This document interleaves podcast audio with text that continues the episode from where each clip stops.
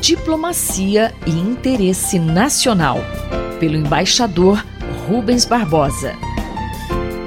Você é sempre bem-vindo ao nosso Diplomacia e Interesse Nacional. tema de hoje: a Guerra Fria em novo estilo. A tendência de confrontação entre China e Estados Unidos tem se acirrado. Quais são os aspectos desse novo tipo de Guerra Fria? Uma das consequências da pandemia foi a aceleração de tendências de questões que já existiam antes da coronavírus. Uma das questões que já estava começando a ganhar evidência era, nos últimos 10 anos, a emergência da China, a volta da China ao centro do cenário global e o começo da competição com os Estados Unidos. É a primeira vez na história moderna que há uma grande potência não branca competindo com uma outra potência branca. Essa competição está gerando uma reação dos Estados Unidos. E com o Trump e com a pandemia, houve uma aceleração dessa tendência de eh, confrontação, que na prática representa uma luta pela hegemonia global no século XXI. Essa crise entre os Estados Unidos e a China é diferente da Guerra Fria tradicional que eh, vigorou de 45 depois da guerra até a queda do muro de Berlim.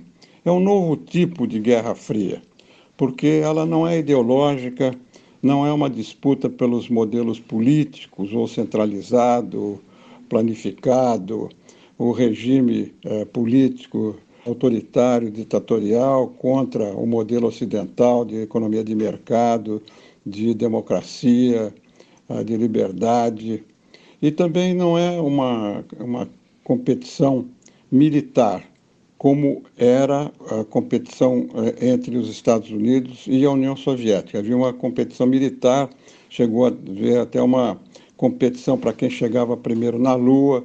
Eh, não existe essa questão hoje com a China. A competição está dada no plano comercial, no plano tecnológico no plano da saúde, agora mais recentemente com a pandemia, e começa a ver os primeiros exemplos de algum tipo de atrito na área militar, sobretudo naval. A China, para o establishment americano, para a elite americana, é a ameaça central. Essa expressão foi utilizada pelo secretário de Estado americano recentemente num depoimento no Congresso. Assim, a China é vista pelo governo americano, pela sociedade americana, pela mídia americana, como adversária, como uma ameaça de segurança nacional. Eu vou destacar apenas dois aspectos rapidamente das implicações disso. Em termos geopolíticos, essa competição está mais aguda hoje no Extremo Oriente, por causa da crise com Hong Kong e a maneira como a China está ocupando agora a Hong Kong com a nova lei de segurança, a ameaça de Taiwan defendida pelos Estados Unidos, toda a ação da China no Mar do Sul da China, a ilha grande que ela criou com bases militares e a ação nas costas do Vietnã, da Malásia, na questão da exploração de petróleo nessa região, e os atritos que isso está gerando. A militarização do Japão é uma consequência desse atrito. As alianças com a aliança militar americana com a Índia, com a, a Austrália, com o Japão, é outra consequência. E tem uma segunda consequência interessante, que é a aproximação, além da aliança estratégica de inteligência entre cinco países, aliança essa criada depois da guerra entre Estados Unidos, Austrália, Nova Zelândia, Reino Unido, Canadá, e agora a possibilidade de, de incorporar o Japão para essa área de inteligência, de espionagem.